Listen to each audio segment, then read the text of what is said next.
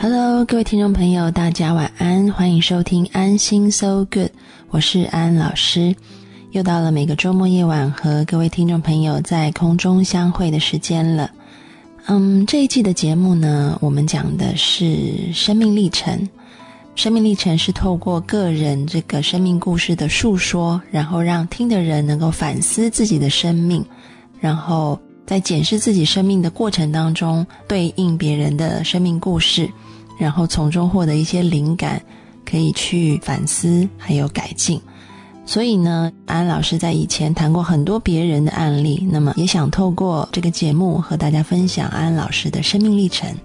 那么讲到这个生命历程呢，我们就要从这个家族史讲起哈。通常从自己的祖父母还有外祖父母开始说起。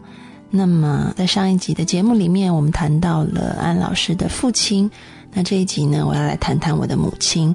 在心理学里面呢，母亲是非常非常重要的一个角色，在我们的生命当中，因为她不仅和我们在期待上面，我们就有一个相连的关系哈，而且这个母亲的角色呢，在一个人的这个性格发展里面扮演非常非常重要的角色，因为她是最直接给予保护、照顾和关怀的来源。那么我的母亲是怎么样的一个人呢？其实呢，我觉得我的母亲是一个非常非常勇敢的女人哈。她的小时候是在台湾的南部度过的。那么在前集的节目里面提到，我的外公啊很早就离开家，在我母亲很小的时候就离开家到台湾的北部去工作了。那么我母亲的母亲，也就是我的外婆。她在我母亲很幼小的时候就已经过世了。那么我母亲的童年呢，是在一个大家庭里面，就是有爷爷奶奶非常非常疼爱她，那么也有这个姑姑姑丈，然后还有叔叔婶婶，是他们。虽然他没有父亲母亲的直接照顾，但是他的身旁有许多非常疼爱他的长辈。代替了这个母亲和父亲的角色，在照顾他的。据我母亲所言呢，她觉得她的小时候过得非常的幸福，因为每个人都把她视为己出，这样子的疼爱。那么，这个我的母亲呢，由于大家这样子的宠爱她哈，而且那个时候相对来说，因为。我母亲的爷爷，嗯，那时候从内地撤退来台湾，他是国民党里面的一个呃高级将领，所以呢，生活来讲相对的是挺优渥的。那所以我的母亲那时候就是一个大家族里面唯一的掌上明珠、娇娇女，集三千宠爱于一身。那么这样的状况呢，一直持续到我的母亲高中毕业，然后参加这个高考以后上大学。他考上了北部的一所大学，所以他就离开南部的家里，只身到北部去念书了。那么，在这个新生入学的第一天，他认识了一个男孩子，那就是我的父亲。那很快的，他们陷入热恋。我的父亲，呃，那时候对于我母亲的家来说，是一个家境很不好的穷小子。但是呢，这个我说这个热恋的火花来得非常的猛烈，那我的母亲就怀孕了。那么在这样子的状况底下呢，我的母亲呢，她没有选择要去把这个小孩子拿掉，因为她觉得她非常爱这个男人，所以呢，她就说她一定要把这个孩子生下来，所以她就回到呃她的这个家族里面去，告诉她的家族说。我要把孩子生下来，因为，嗯，我爱这个男人。那么家族的这些长辈们当然是气炸了哈，因为呃，第一个是这个未婚怀孕，在当时的社会来讲是一个非常禁忌、不光彩的事情；第二个是未婚怀孕的对象又是一个，就是是一个真的是毛头穷小子哈。那么在这样的状况底下呢？我的母亲说呢，她遭受到家族非常非常大的反对。保住这个腹中胎儿的时候呢，她说这个，嗯，大家都反对，叫她把孩子拿掉。但是只有这个姑姑姑丈说，我支持你。那也是由这个姑姑姑丈呢，去跟老一辈，去跟所有的亲戚这样子的说情。后来他们才答应我的母亲把孩子留下来，然后嫁给我的父亲。但是呢，这个家族就跟他说：“你嫁给这个男人是肯定会吃苦的，嗯，但是如果这是你的选择，那我们就只能接受啊。但是有一点很重要，就是你以后哭不要回家来哭，因为这是你选的路。那你如果选了，你就好好坚持下去。”我母亲的生活呢，从此就发生了一个天翻地覆的大转变。她从一个茶来伸手、饭来张口的娇娇女，转变成一个洒扫庭除啊。然后才十九岁，她就必须要出去半工半读，因为她要这个养活孩子。那单单靠我父亲，我父亲还要养家，这个是不可能的。那么另外一部分呢，她就呃跟我父亲还有我的爷爷奶奶住在一起。那么前面的故事曾经提过啊，我的奶奶她没有办法生育，那我的父亲是养子，所以呢，我的奶奶，嗯，由于这个被日军欺凌过，我觉得她的愤怒有很大一部分是，当她看到她身边或者是甚至她的家里面有一个女性可以去生育的时候，我觉得我的奶奶是有一个很复杂的情谊结在里面的。一方面，他觉得这个嗯生下来的是他的孙子，但另外一部分他又很嫉妒，甚至是那个会挑起他内心的一个伤痛，就是他是没有生育能力的。所以呢，他对我母亲是真的是非常的苛责，然后还有甚至乎我可以说是到了有一点有一点点是这个语言或精神暴力的这个程度。但是我的母亲，因为她已经承诺了，她嫁给我父亲以后，她不会回娘家去哭诉，所以她说她就忍耐下来，然后非常辛苦的工作，然后还要念大学，一面读书。那回到家要侍奉公婆，但是也要受这个婆婆的冷嘲热讽。但是呢，她都因为很爱很爱我的父亲，还有她也很爱她肚腹里的孩子啊，也就是我，所以她都忍耐下来了。他说他好几次呢，这个怀着我，然后走在街上，常常在想，天地之大，为何没有我容身之处？他也曾经想过好几次想要放弃，想要和我父亲分开，但是他一想到腹中的孩子，他又决定继续坚持他的选择，因为母爱充满了坚毅，就好像以前人家曾经说过的。女人呢，在怀孕、在有孩子以前呢，她是一个温柔的绵羊；但是呢，在有了孩子以后，她就会变成一头母狼啊！因为这个母狼呢，她要去保护她的孩子啊，所以可以激发出这个人性里面最坚毅的那一个部分。我觉得我母亲从一个娇娇女变成一个非常坚毅勇敢的女性，有很大部分是因为她当了妈妈的缘故。我们先进一首歌，待会回来继续听这个故事。我们听一首梁静茹的《勇气》。终于做了这个决定，别人怎么说我不理，只要你也一样的肯定，我愿意天涯海角都随你去。我知道一切不容易。心一直温习说服自己，最怕你忽然说要放弃。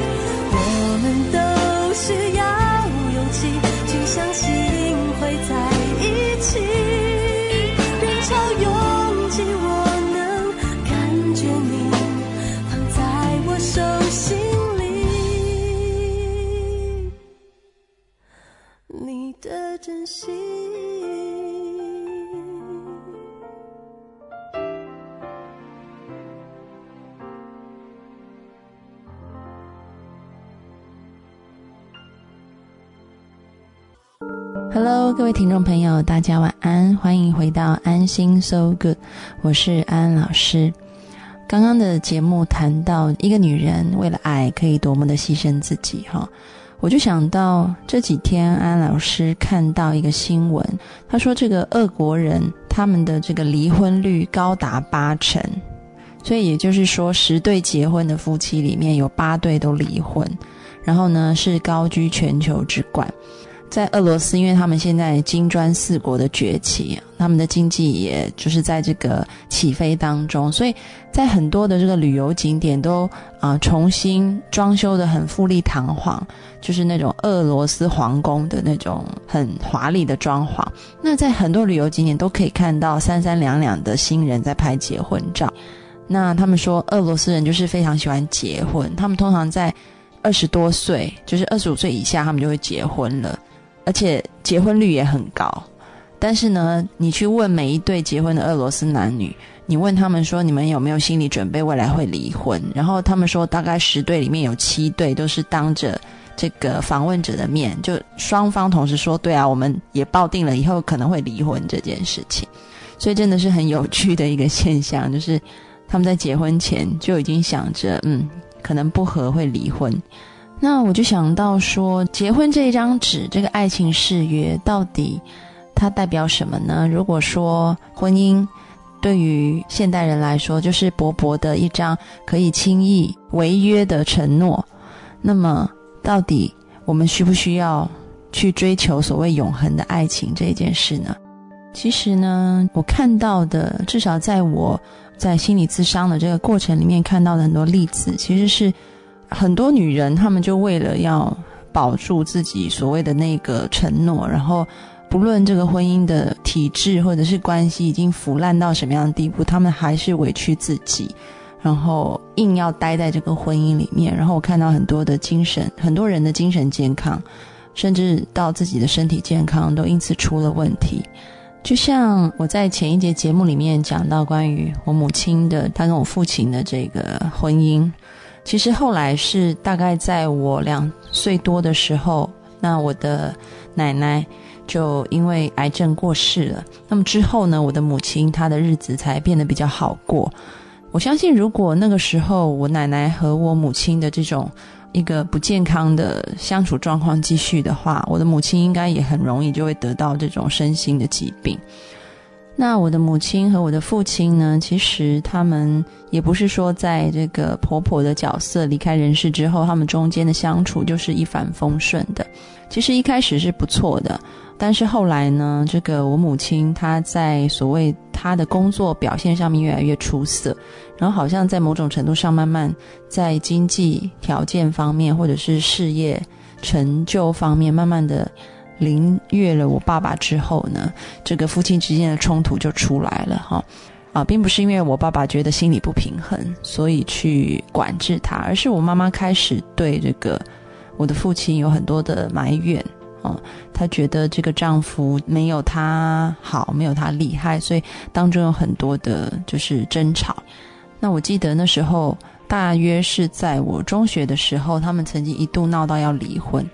那时候家里的气氛是很糟糕的，天天都是在争吵。而且除了这个，我母亲觉得我父亲没有用以外，她还把很多嗯那种当年的受到婆婆欺凌的委屈都发泄在她的丈夫身上。她觉得她的丈夫没有尽到一个保护她，然后照顾她的责任。那么后来他们为什么没有离婚呢？甚至乎他们现在的感情，我可以说还蛮甜蜜蜜的哈。嗯，那时候其实是很巧合的。他们要离婚的事情呢，呃，就是我告诉了我的同学。那我的这个同学呢，是我高中的一个好朋友。那他的父母呢，都是很虔诚的基督教徒。那所以呢，他就转告了他的父母。他的父母呢，就跑来我家，然后呢，找我爸妈，然后邀请他们一起去教会。呃，这个去教会呢。除了去参加所谓的这个主日崇拜之外呢，他还邀请他们去参加所谓的婚姻辅导班。婚姻辅导班里面最主要就是有这个专业的心理学家，然后当然不止单单是心理学，因为毕竟是教会里面开的这种啊心理辅导班，所以还有很多是透过这个神学、圣经的这个教导，然后教夫妻如何去处理这个婚姻关系和问题。那他们两个的关系呢，就在参加这个婚姻辅导班以后得到很大的进步，也因此他们自己觉得受益良多。以后他们就受洗成为基督徒。他们在这个当中到底得到了什么样子的帮助呢？其实，嗯，我想很大部分是教会我母亲两件事情。一件事情是放下那个对于另外一半的期待。这个期待可能是出于外在的条件，譬如说在事业部分的，啊，成就部分的，或者是经济条件上面的。因为我们生活在这个世界上，每个人都有不同的优点、缺点。不要拿一个所谓社会化的框架，或者是你自以为的期待套在他人身上，因为这样子不仅对他人不公平，你的另外一半会很痛苦，因为他可能就是天生就是没有办法。或者是在个性上是没办法去满足你的期待，然后当你自己在发现另外一半达不到你的期待的时候，你也会感觉失落和痛苦。其实是现双方都于水深火热之中，那这个是一点，就是你必须要放下期待，然后呢，两个人一起去协商出我们怎么样按着对方本来的面目、天然的个性去重新的去 create，去创造一个属于我们的未来。那第二件事情呢，就是在心理辅导的这个陪伴之下呢，我母亲学会了原谅这件事，原谅并且放下过去的伤痛。曾经有好几次，我母亲跟我说，她在这个她当她回想到她过去的这个婆婆的欺凌，然后我爸爸是在这个过程当中，好像对她是因为要听妈妈的话，所以就没有对我母亲。给予这个 support 或支持的时候，他的心是很痛的，然后他就痛哭失声，好几次都是跟我讲到这件事情的时候是这样子。嗯，不过在这个心理辅导的这个支持之下呢，我父亲为他过去的行为和我母亲道歉，那么我母亲也一次又一次的原谅。我们常常说，这个原谅不是一次的，当你每一次想到。过去的事情，然后你的那些负面的情绪涌上的时候，你就要跟自己说，你要 let go，你要放下过去的这一些回忆，然后重新往前走。当你真的用心去原谅，然后去放下的时候，你才会发现，这个过去的时间不再把你牢牢的绑在你所谓自己困自己在心里面的监狱里面，你才真的把自己释放出来了。你才能够真正的享受所谓一个自由，还有那个爱的流动。那当然，这个过程不是一触可及的。他们也是透过大概半年到一年的时间，然后去啊学懂了这两件事情。那么他们的婚姻关系也就变得甜蜜蜜了。所以呢，无论是一开始我们说这个。在现今社会，离婚率如此的高，或者是我说，在我们现代的这个婚姻关系里面，我也看到有很多的怨偶，他们不愿意放手，所以卡在那个已经非常糟糕的这个状态底下。我觉得在这个两者中间，我们真的要学会如何去抉择。有一句话说的很好，他说：“这个解决可以解决的事，接受不能解决的事，提升智慧，辨认两者的差别。”这是安安老师很喜欢的一句话，同样适用于婚姻关系。当我们看到其实这件事情还是可以解决的话，那么我们努力尝试。不要那么轻易的就放弃。但是，当我们努力尝试，两个人已经使出最大的力气，发现彼此仍然是没有办法走在一起的时候，那么我们就必须甘心情愿的放手。我们就必须承认，也许今生今世我们夫妻当不成，还是可以好聚好散，当个朋友。因为真正的爱是看到自己，看到你曾经爱过的另外一半都快乐幸福。听一首杨宗纬的《想对你说》，待会回来。想想对你说，说些什么让你好过？怕怕对你说，说了什么触碰伤口？你说一定是你的错，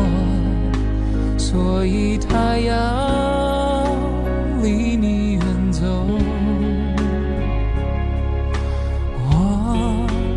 眼中的你，年华美丽，盛开如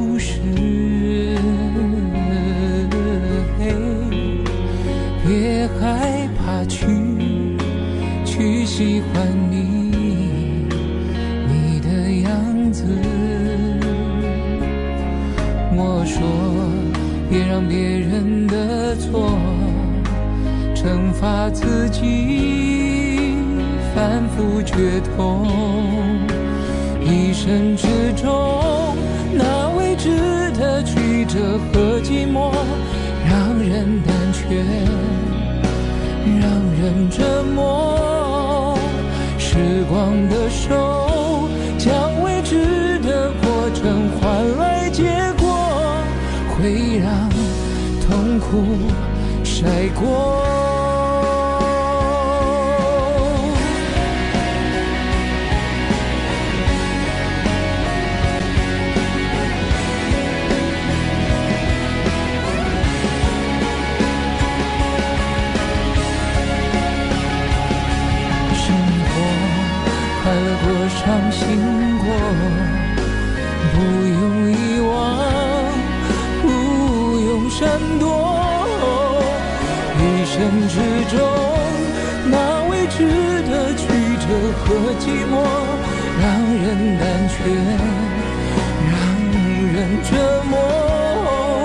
用时光的手，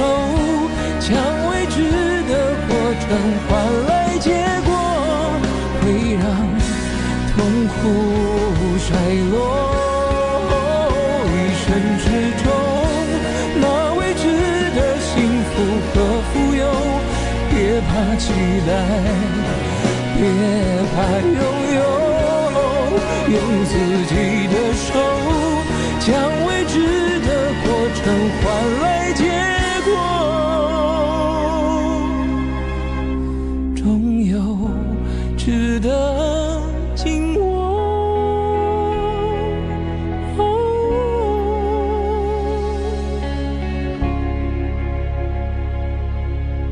爱。看似容易，若无勇气，终将吞去。